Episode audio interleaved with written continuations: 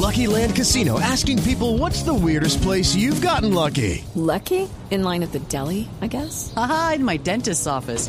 More than once, actually. Do I have to say? Yes, you do. In the car before my kids' PTA meeting. Really? Yes. Excuse me, what's the weirdest place you've gotten lucky? I never win and tell. Well, there you have it. You can get lucky anywhere playing at LuckyLandSlots.com. Play for free right now. Are you feeling lucky? No purchase necessary. Void where prohibited by law. 18 plus. Terms and conditions apply. See website for details.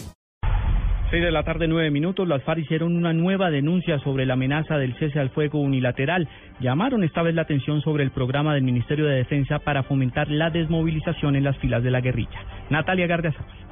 En un comunicado, la guerrilla de las FARC denunció que el ejército continúa con la ofensiva militar, que según ellos pone en peligro el cese al fuego unilateral.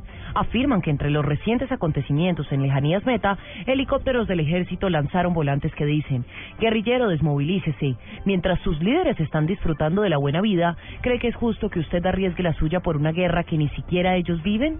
No lo piense más, desmovilícese.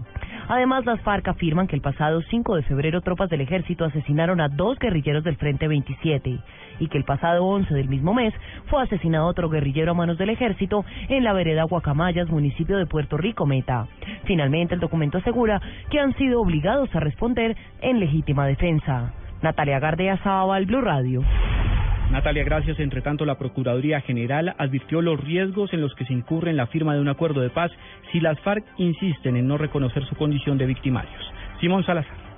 El procurador Alejandro Ordóñez aseguró que las FARC deben reconocerse como victimarios para que el proceso de paz sea creíble para los colombianos. Se refirió como ejemplo al tema de los desaparecidos por este grupo guerrillero. Dijo que Medicina Legal le ha certificado a la Procuraduría que hay 2.760 desaparecidos por parte de las FARC, entre los que seguramente se encuentran niños en las filas de este grupo insurgente y que el Estado debe entrar a investigar al respecto. En ese sentido, manifestó que la solución no es ofrecer impunidades porque se estarían sacrificando los derechos de las víctimas del conflicto. Simón Salazar, Blue Radio.